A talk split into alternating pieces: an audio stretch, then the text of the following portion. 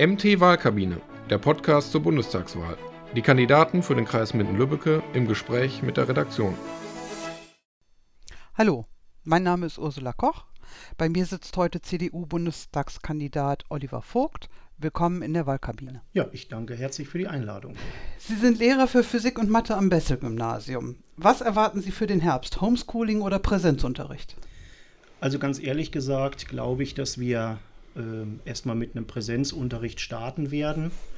Aber das Thema Homeschooling wird uns, glaube ich, nicht verlassen, weil äh, meiner Ansicht nach die gesamten Bereiche im Schulwesen noch nicht hinreichend Konzepte entwickelt haben, vorbereitet sind auf einen vollständigen Umgang mit dem Thema. Aktuell wird ja noch diskutiert, wie sieht es aus mit Impfungen für äh, Kinder unterhalb von zwölf Jahren. Da ist man sicher bei den Experten noch nicht einig und das sind natürlich alles auch äh, ja, Teilnehmer am Schulwesen. Insofern sind da noch viele Fragen offen und äh, darüber hinaus äh, ist das Thema äh, der Lüftungsanlagen natürlich auch im Moment heiß diskutiert. Ähm, da hat man aus meiner Sicht auch in der Vergangenheit ein bisschen zu viel Zeit liegen lassen. Wie ist es denn aus Ihrer Sicht? Sollten Schüler, damit Präsenzunterricht möglich ist, eher geimpft oder getestet werden? Ja, ich bin jetzt kein Mediziner. Ich kann also nicht abschätzen, äh, wie die Empfehlungen am Ende ausgehen werden. Wie gesagt, die Altersschwelle liegt ja bei zwölf Jahren. Ähm, ich halte es für sinnvoll, dass für diejenigen, für die das äh, freigegeben ist, also äh, zwölf Jahre und älter, dass da auch eine Impfung äh, durchgeführt wird, weil das erleichtert natürlich insgesamt den gesamten Ablauf im Schulbetrieb zwischen den Beteiligten, also insbesondere den Lehrkräften und den Schülern, aber auch was das Thema der Elternhäuser betrifft. Ähm, und was, das, was den anderen Bereich angeht, also derjenigen, die unter zwölf Jahre alt sind, da werden wir natürlich weiter testen müssen. Da werden wir nicht drum rumkommen. Hm. In der Corona-Pandemie ist besonders aufgefallen, dass jedes Bundesland seine eigenen Regeln macht. Wer sollte mehr zu sagen haben, der Bund oder die Länder? Also in dem Punkt muss ich ganz klar sagen, auch wenn ich ein großer Freund, äh, sage ich jetzt mal, des Subsidiaritätsprinzips bin, also dass die kleineren Einheiten die Dinge besser regeln können, äh, halte ich eine deutlich stärkere Steuerung durch den Bund für sinnvoll, weil ähm, ich in meinen Gesprächen, die ich mit Bürgern geführt habe, auch aus, aber auch aus eigener Wahrnehmung heraus, wir sind ja jetzt gerade hier im Kreis Minden-Lübbecke beispielsweise Grenzregion zu einem benachbarten Bundesland, nämlich Niedersachsen, es versteht kein Mensch mehr, kein Bürger mehr, warum in den Bundesländern unterschiedliche Regelungen herrschen.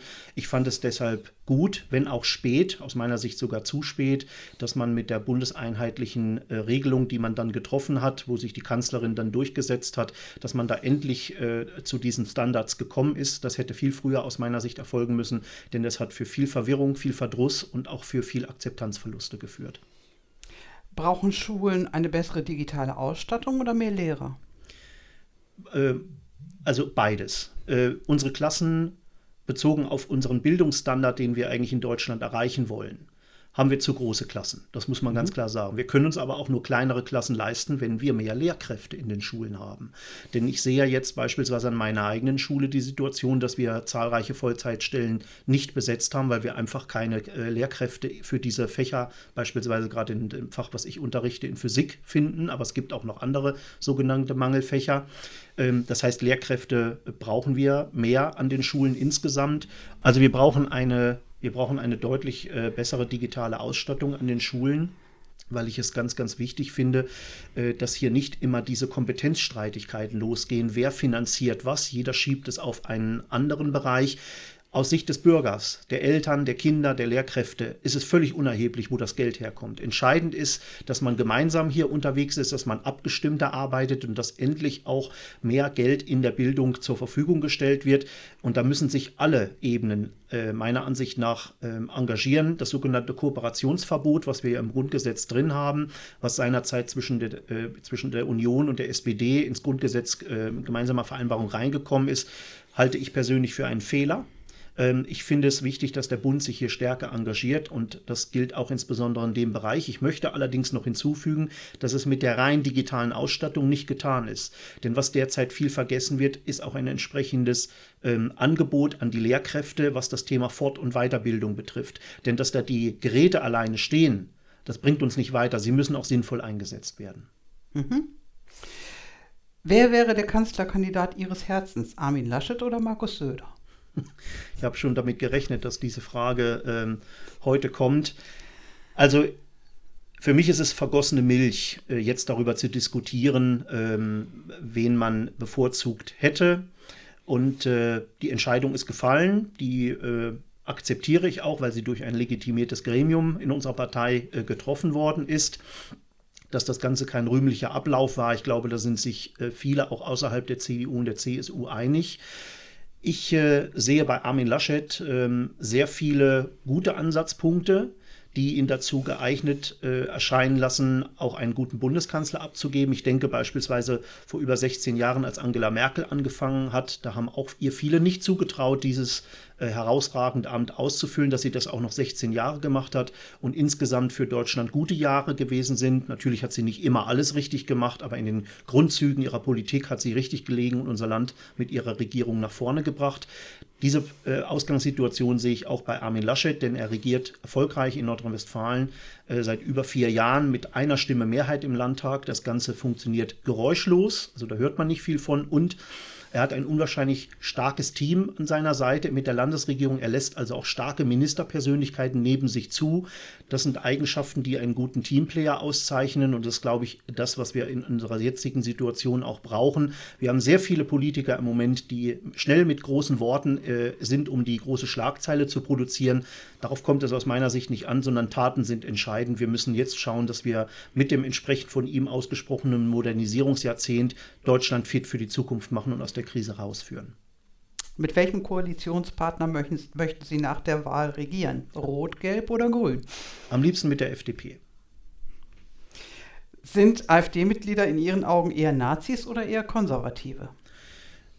Ich glaube, dass es zu kurz greift, wenn, wir diese, wenn ich diese Frage jetzt mit einem der beiden Stichworte beantworten würde. Äh, die AfD sehe ich als ein Sammelsurium aus mehreren äh, Bereichen. Wenn man mal schaut, wir hatten früher immer in der Geschichte der Bundesrepublik auch bei Wahlen schon Parteien, Republikaner, NPD, die, wenn es äh, für diese gut lief, für die Demokratie dann eher als schlechtes Signal zu sehen, ihre 5, 6, 7 Prozent abschöpfen konnten. Dieses Potenzial tummelt sich heute in der AfD. Aber das ist, würde zu kurz greifen, wenn wir das darauf reduzieren würden. Äh, die AfD bekommt auch eine ganze Menge Stimmen aus dem sogenannten Protestwählerlager, beziehungsweise auch Stimmen von Menschen, die vorher gar nicht mehr wählen gegangen sind, die also sozusagen für unser demokratisches System schon äh, als verloren gegalten, äh, gegolten haben.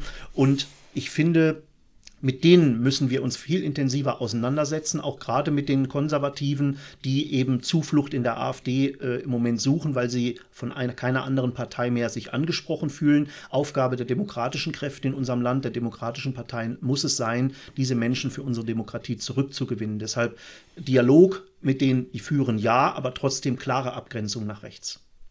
Wie kann das gelingen, die Menschen zurückzugewinnen? Indem wir zunächst erstmal in den Parteien, jetzt spreche ich mal für die Union, auch die Probleme klar thematisieren und ansprechen, die die Menschen auch berühren. Also dass wir auch Tabus in unserer Diskussion in der Gesellschaft aufgreifen, die in der Vergangenheit vielleicht eher weniger ähm, in, im Mittelpunkt standen, weil sie einfach der Lebenswirklichkeit der Menschen entsprechen. Ähm, das hat natürlich auch etwas damit zu tun, dass beispielsweise hochgekommen ist, das Ganze ja im Zuge auch der Flüchtlingskrise, der Flüchtlingsproblematik, dass aus meiner Sicht Politik unzureichend äh, aufgenommen hat, welche Ängste und Befürchtungen in der Bevölkerung dort geherrscht haben. Ähm, und äh, das müssen wir einfach wieder stärker abbilden, auch damit, um unseren eigenen Anspruch als Volkspartei wieder stärker gerecht zu werden. Und ich glaube, wenn uns das gelingt, dass die Volksparteien, überhaupt die Parteien des demokratischen Spektrums diese Menschen mit ihren Sorgen wieder erreichen, dann werden wir sie auch wieder in das demokratische Spektrum zurückführen können. Sollte der Staat Trojaner zur Bekämpfung von Verbrechen einsetzen dürfen oder muss im Zweifelsfall Datenschutz auch für Verbrecher gelten? Ich bin der Meinung, dass im Zuge der Verbrechensbekämpfung äh, der Staat natürlich in bestimmte Freiheitsrechte eingreifen muss. Äh, die, also dass er das Recht dazu hat, dort eingreifen zu können. Natürlich muss es immer abgewogen werden, wie weit man dann geht. Äh, auch Verbrecher, ich sage in Anführungsstrichen, sind Menschen und für die gelten natürlich gleichermaßen die Menschenrechte wie für jeden anderen auch.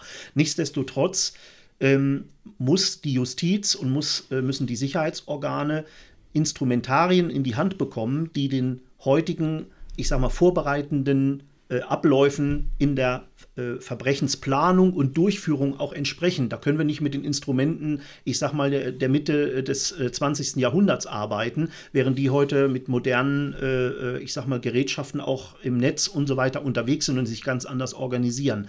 Deshalb äh, glaube ich, dass auch Trojaner ein Mittel sein können, sich dort sozusagen Informationen zu beschaffen, um dann hinterher auch die Verbrechen ähm, konsequent bekämpfen zu können und die Verbrecher überführen zu können.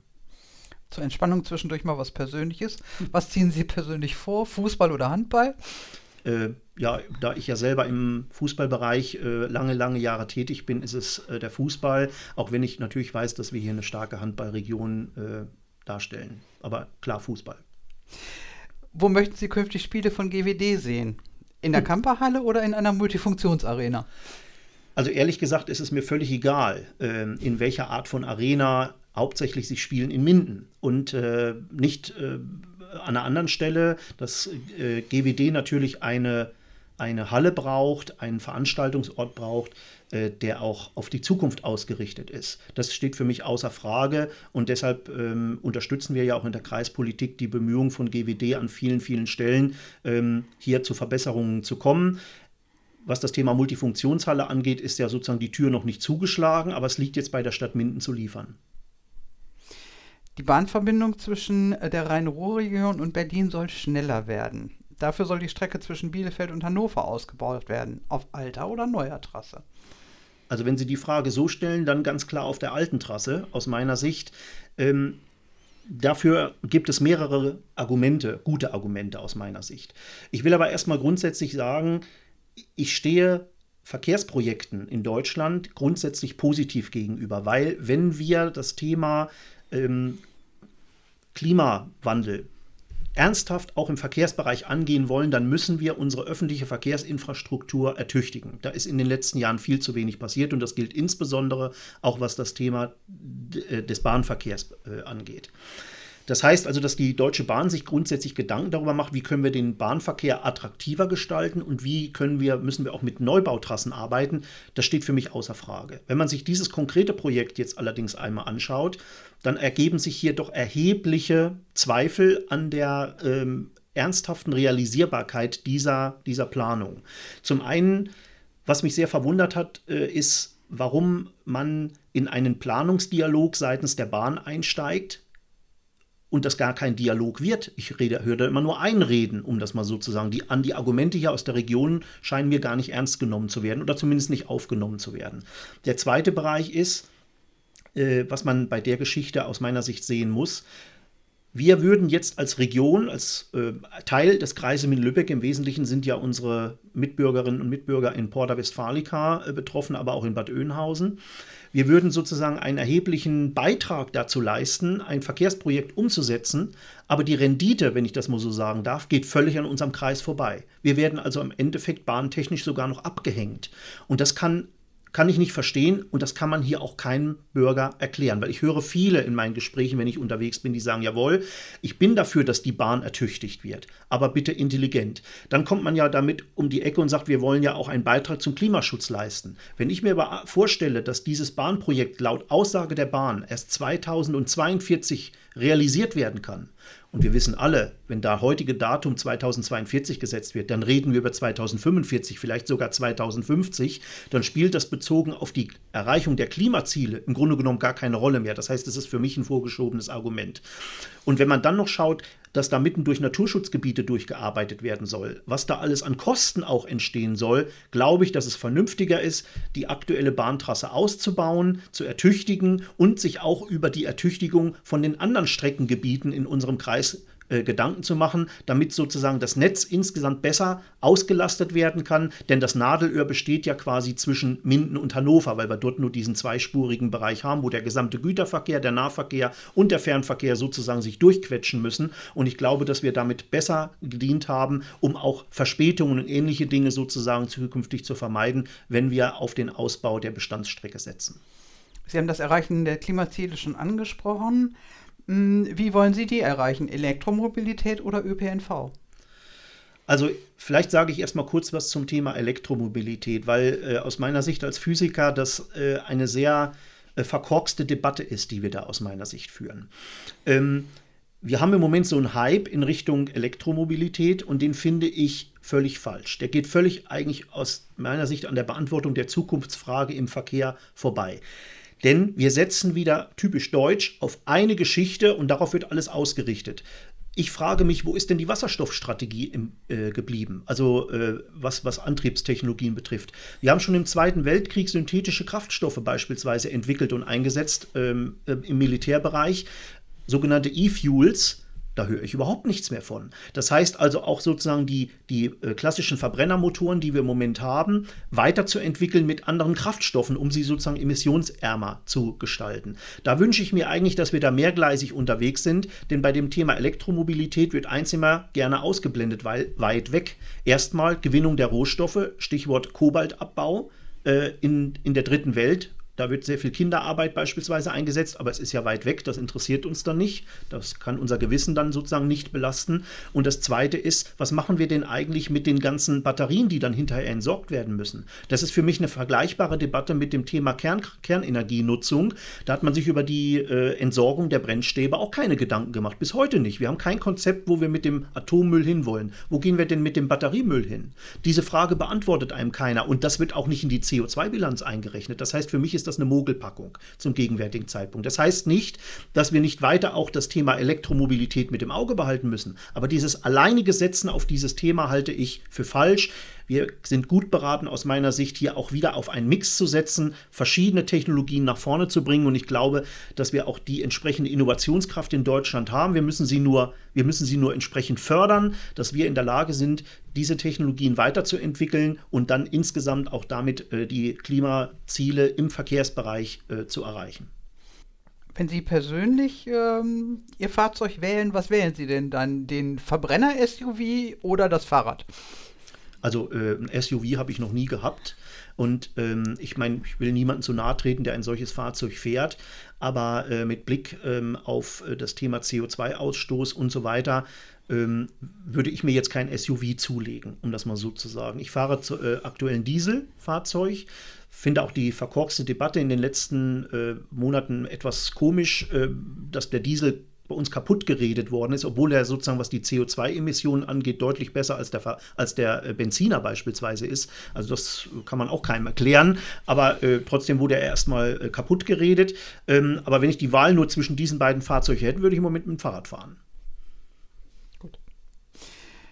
Ähm, und ganz generell, wie sollen die Klimaziele erreicht werden? Verbote oder steuerliche Anreize?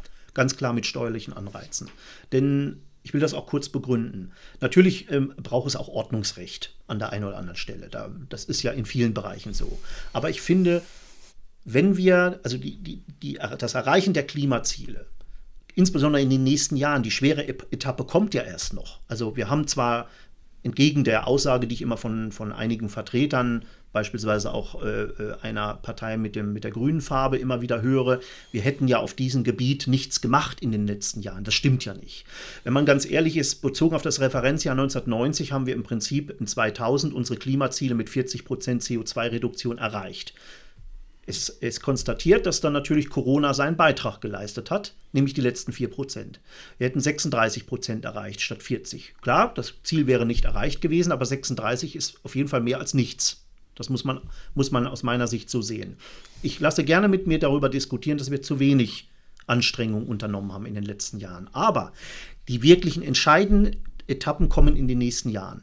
Und das geht nur, wenn wir unsere Bevölkerung mitnehmen auf diesen Prozess. Das heißt, dass wir den Menschen sagen, es ist der richtige Weg, dass wir sozusagen Industrieland in Deutschland bleiben, aber trotzdem die Klimaziele erreichen. Und wenn wir das sozusagen in einer Kombination zwischen Ökonomie und Ökologie hinbekommen, und das schaffen wir nur durch Anreize aus meiner Sicht, die der Staat schon schafft, weil dann sind die Menschen bereit, den Prozess mitzugehen.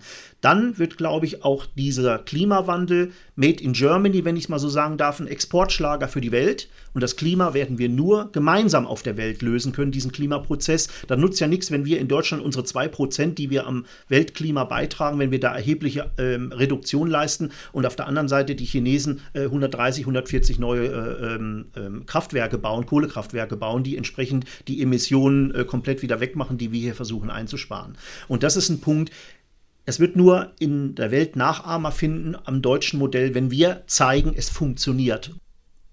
Dieses Funktionieren werden wir aus meiner Sicht äh, nur hinbekommen, wenn wir die Menschen mitnehmen und das geht nur über Anreize. Wer ist der verlässlichere Partner für Deutschland in die EU? Russland oder China?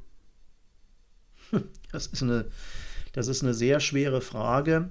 Also im Zweifelsfalle würde ich sagen Russland, weil ich glaube, dass wir in Europa, wenn man das jetzt mal aus der Sicht des Kalten Krieges, der ja Gott sei Dank zu Ende gegangen ist, sieht, ähm, in den Jahren danach eine unwahrscheinliche Chance hatten, eine gute Partnerschaft mit Russland aufzubauen. Das hat aus verschiedensten Gründen nicht funktioniert, auch weil wir im Westen unsere Zusagen, was das Thema NATO-Osterweiterung angeht, was seinerzeit äh, Jelzin gegenüber abgegeben worden ist, ähm, nicht eingehalten haben. Das muss man ehrlicherweise auch sagen. Und äh, dass äh, die Russen natürlich ein Stück weit ihre Sicherheitssphäre dadurch verletzt angesehen haben, ist, glaube ich, für jeden auch, der ein bisschen darüber nachdenkt, nachvollziehbar. Aber die gesamte Stabilität auf dem Kontinent werden wir aus meiner Sicht nur hinbekommen, wenn wir mit Russland einen gemeinsamen Weg finden. Die Chinesen sehe ich im Moment sehr, sehr stark auf dem wirtschaftlichen Sektor vordringen. Auch in vielen Bereichen, wo wir zum Teil ja, wegschauen oder das nicht richtig mitkriegen. Ich habe eine Dokumentation, eine sehr gute Dokumentation äh, beim ZDF beispielsweise gesehen über die neue Seidenstraße. Empfehle ich übrigens jedem, sich das mal anzuschauen, kann man in der Mediathek äh, nachschauen. Ähm, dort wird sehr, sehr deutlich, wie die gesamten wirtschaftlichen Einflusssphären sozusagen sich auf Europa ausweiten ähm, und äh, hier sozusagen eine, eine wirtschaftliche Machtposition äh, errichtet wird, die ich jetzt ausgehend von Russland so nicht sehe. Und deshalb äh, glaube ich, dass wir eher in einer strategischen Partnerschaft mit Russland ähm, hier mehr gewinnen und aufpassen sollten, dass wir sozusagen von den Chinesen nicht irgendwann aufoktroyiert oder diktiert bekommen, wie wir hier zu leben haben. Mhm. Gehen wir mal zurück äh, zur Betrachtung auf Deutschland. Die Z Schere zwischen Arm und Reich ist in der Regierungszeit Merkels immer weiter auseinandergegangen. Wie lässt sich diese Lücke wieder schließen? Über höhere Beiträge zur so Sozialversicherung oder durch eine Vermögensteuer? Also äh, bevor ich die Frage beantworte, muss ich dazu sagen, auch in der Regierungszeit vor Merkel, nämlich unter Herrn Schröder, ist diese Schere weiter auseinandergegangen und äh, Gerhard Schröder äh, gehörte bekanntlich nicht meiner Partei an. Also das ist äh, eine Entwicklung, die wir schon seit vielen, ich möchte mal sagen, Jahrzehnten in Deutschland äh, verspüren. Natürlich ist das ein ernstzunehmendes Problem, was wir insbesondere in den Großstädten sehen. Ich sage nur Stichwort ähm, auf dem äh, Wohnungsmarkt, wenn man dort jetzt einen eine bezahlbaren Wohnraum sucht, das ist ein großes Problem, insbesondere in den Ballungsräumen geworden. Ich persönlich halte von der Vermögensteuer gar nichts, weil ähm, erstmal müssten wir sie ja verfassungsrechtlich konform hinbekommen, weil sie ist ja durch Beschluss, durch äh, Entscheidung des Verfassungsgerichtes sozusagen seinerzeit äh, ausgesetzt worden. Worüber wir reden müssen, ist, dass wir die ein oder anderen ähm, Gruppen in der Bevölkerung, dazu zählen unter anderem auch die Abgeordneten, wenn ich das mal so sagen darf, wobei die jetzt den, den, äh, das Ganze nicht rausreißen werden, ähm, dass wir in der Bevölkerung äh, oder dass wir in unserem Staat anfangen, dass alle äh, gemeinsam solidarisch in ein System einzahlen. Also damit meine ich zum Beispiel auch äh, Menschen wie mich, die verbeamtet sind. Ähm, denn äh, das Beamtentum, das stammt ja noch aus Kaiserszeiten, wenn wir ganz ehrlich sind.